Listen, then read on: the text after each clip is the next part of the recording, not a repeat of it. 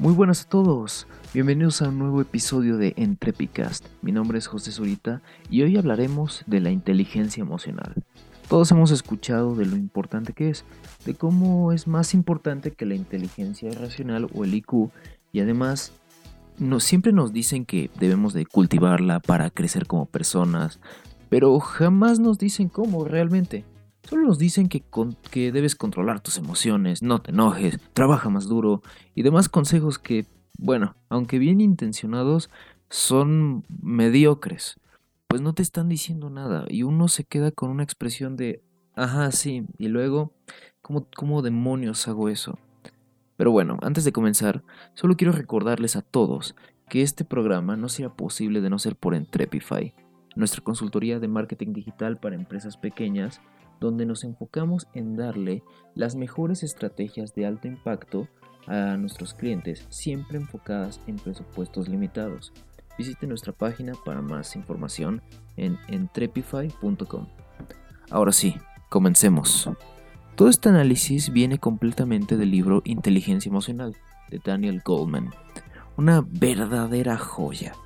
Entiendo que los libros de ayuda personal y motivación y demás tienen serios estigmas hoy en día y prejuicios por lo general, pero por algo son el género más vendido de libros en Latinoamérica. Y este libro no es como los demás. Daniel Goldman no es ningún charlatán. Él no quiere que compres ningún tiempo compartido, ni quiere venderte cremas milagrosas, nada de eso. Lo que él quiere es que comprendas a tus emociones y tomes el control de ellas para poder desarrollarte mejor como persona Así que de corazón te recomiendo que leas este libro. En el pasado yo he tenido momentos de fragilidad emocional y por consejos como estos son por lo que pude salir adelante y cumplir mis metas. Lo primero que nos dice Goldman es que tenemos la mente dividida en dos partes, por así decirlo. Primero tenemos la mente emocional, que como su nombre lo dice es la que rige nuestras emociones y nuestros sentimientos. Y por el otro lado, la mente racional es la que nos permite tomar decisiones y tener juicios de valor. El objetivo de la inteligencia emocional es hacer que estas dos partes trabajen en concordancia o en equipo como una sola, para que puedan tomarse decisiones más asertivas y que nos traigan el mayor beneficio posible. Pero, ¿qué pasa cuando éstas no trabajan en equipo? Es simple, no tomamos decisiones adecuadas estas son irracionales. Las emociones dominan a la razón y nos hacen hacer cosas de las cuales luego no estamos del todo orgullosos. Y es por eso que hay personas que cuando se enojan tienden a ser muy explosivas, comienzan a insultar, a golpear a otros incluso. Sus emociones nulan su juicio y tal cual no pueden evitarlo. Para entender mejor este concepto, hay que ponernos un poco científicos en cuenta, hay, en cuenta hay tres cerebros que existen dentro de nuestra cabeza. Los neurólogos los han determinado que de esta manera, ya que de esta manera fueron evolucionando poco a poco con el paso del tiempo. Se podría decir que más que tres cerebros son tres capas. En la capa más profunda, en el núcleo, tenemos el cerebro reptiliano, que representa nuestro instinto. Si queremos comer, comemos. Si queremos dormir, dormimos. Este cerebro no piensa, por decirlo de alguna manera, solo actúa, así como los animales se guían por instinto y no son capaces de racionar. Funciona exactamente así. Este cerebro nos mantuvo vivos durante milenios y actualmente es lo único que tienen muchos animales, así como los reptiles, de ahí viene su nombre, y otros animales que no son capaces de sentir emociones y se guían exclusivamente por instinto. Luego tenemos el cerebro límbico, Aquí están todas nuestras emociones.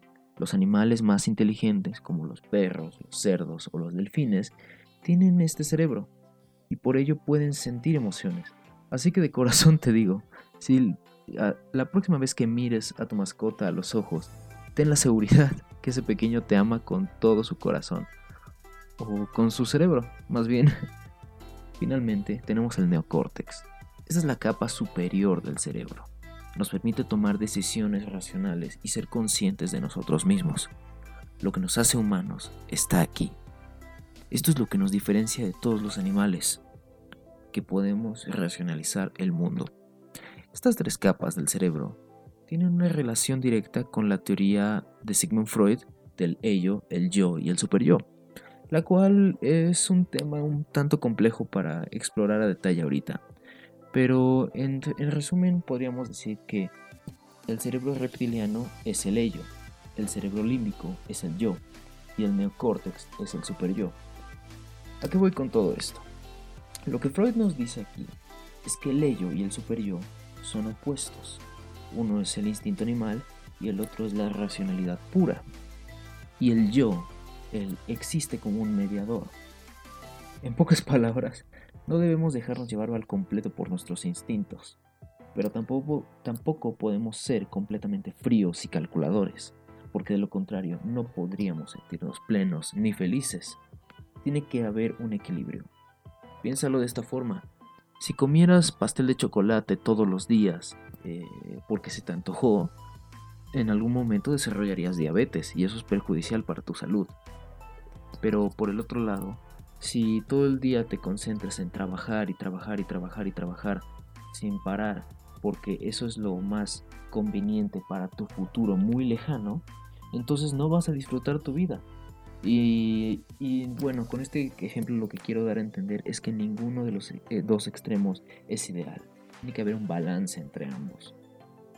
En los negocios, si una persona no sabe controlar sus emociones, no puede ser productivo y más importante aún, no puede trabajar en equipo. ¿Cuántos de nosotros no hemos escuchado la típica historia? A esta persona le terminó su novia, por lo que se deprimió dejó de cuidarse a sí mismo y finalmente lo despidieron del trabajo porque estaba demasiado triste para hacerlo correctamente y como debía. Tenemos que controlar y aceptar nuestras emociones, si no ellas nos controlarán a nosotros, tal cual. Pero vaya, ¿cómo demonios podemos hacer eso? No es sencillo de hacer. Requiere de mucha perseverancia y mucha constancia incluso años de práctica, décadas incluso. Es un proceso que eh, realmente nunca termina porque siempre estamos cambiando como personas y siempre tenemos la gran labor de conocernos a nosotros mismos. Pero de todas formas, este es un trabajo que debemos llevar a cabo para conocernos mejor como personas. ¿Qué debes hacer? Número 1. Debes entender a tus emociones. Con esto me refiero que debes de aceptar lo que estás sintiendo. Si te rechazaron un ascenso en el trabajo o terminaste una relación, está bien sentirse enojado, está bien sentirse triste y frustrado. Pero debes aceptar esas emociones negativas, darles su lugar y dejarlas fluir. Número 2. Debes aprender a manejarlas. Ya están fluyendo, ya las sacaste.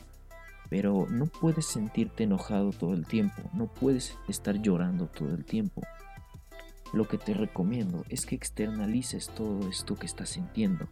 Sal a caminar, ponte a dibujar, escribe lo que estás pensando, platica con un amigo, con una amiga, o si de plano lo necesitas, ve con un psicólogo. Estas personas te van a ayudar a externalizar tus emociones de la manera más sana posible. Y al final de cuentas te harás, te sentirás mejor contigo mismo. Yo he ido a terapia, honestamente, y al haber, el haber decidido ir, puedo decirte con toda seguridad que es la mejor decisión que he tomado en toda mi vida. En serio. Número 3. Mantente motivado. Hablaremos de la motivación como tal en otro episodio, porque es un tema muy importante sobre todo para nosotros emprendedores. Pero por el mientras te dejo con lo siguiente. Encuentra razones internas y poderosas dentro de ti para seguir adelante con tus sueños. Pregúntate, ¿por qué estoy haciendo esto? ¿Dónde me veo en 5 años? ¿En 10? ¿En 20? Deben ser razones internas que vengan de ti, no lo que te pida la sociedad. Deben ser totalmente tuyas. Y finalmente, número 4. Sé empático con los demás. Entiende las emociones de los demás si ya puedes entender las tuyas y ponte en su lugar. Aunque no lo creas, tú no eres el único que está sufriendo. No eres el único que está pasando por un mal momento. Ayudar a otros y comprenderlos te da tantos beneficios a ti mentalmente como a la otra persona que estás ayudando. Quiero terminar con lo siguiente. Así como hay emociones negativas que tenemos que mantener a raya, hay otras emociones positivas que debemos cultivar y nutrir. ¿Cómo podemos hacer esto? Cambiando la perspectiva. Te voy a contar una pequeña historia de cuando yo iba a terapia. Siempre que llegaba al consultorio de mi psicóloga, había un sillón largo en el cual yo me sentaba. Enfrente de este estaba un sillón pequeño donde ella se sentaba enfrente de mí y pues ya a partir de eso comenzábamos a platicar. Eh, no sé por qué, siempre fue como algo que a la fecha no entiendo, pero yo cuando, siempre me sentaba del lado izquierdo del sillón. Había dos cojines y yo siempre me sentaba del, en el cojín izquierdo. Entonces, eh, vaya, eh, una, semana mi psicóloga me dijo, quiero que te esfuerces por ver el mundo de una forma más positiva cada vez que te quejes de que algo, eh, de que algo está pasando, quiero que interrumpas ese pensamiento y que lo cambies por algo positivo. Algo tan sencillo como cambiarse de lugar del sillón.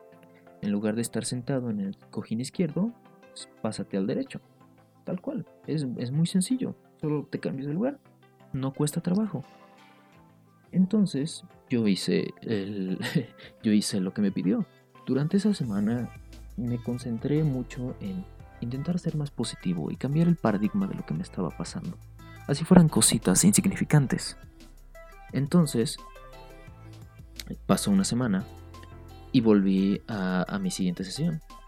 Sin darme cuenta, me senté en el otro lado del sillón, en el lado derecho, el lado positivo. no, sé, no sé por qué, fue algo muy inconsciente, pero ella lo notó y me lo hizo saber. Y, fue, fue muy divertido. Y para que veas el poder que tiene la terapia, cuando yo terminé mis últimas sesiones con ella, yo no me sentaba del lado derecho ni del lado izquierdo, me sentaba exactamente en medio. Igual, era algo muy inconsciente, o sea, ella me hizo saber que yo lo estaba haciendo. Pero, pero me parece algo muy interesante y muy poderoso, ¿no?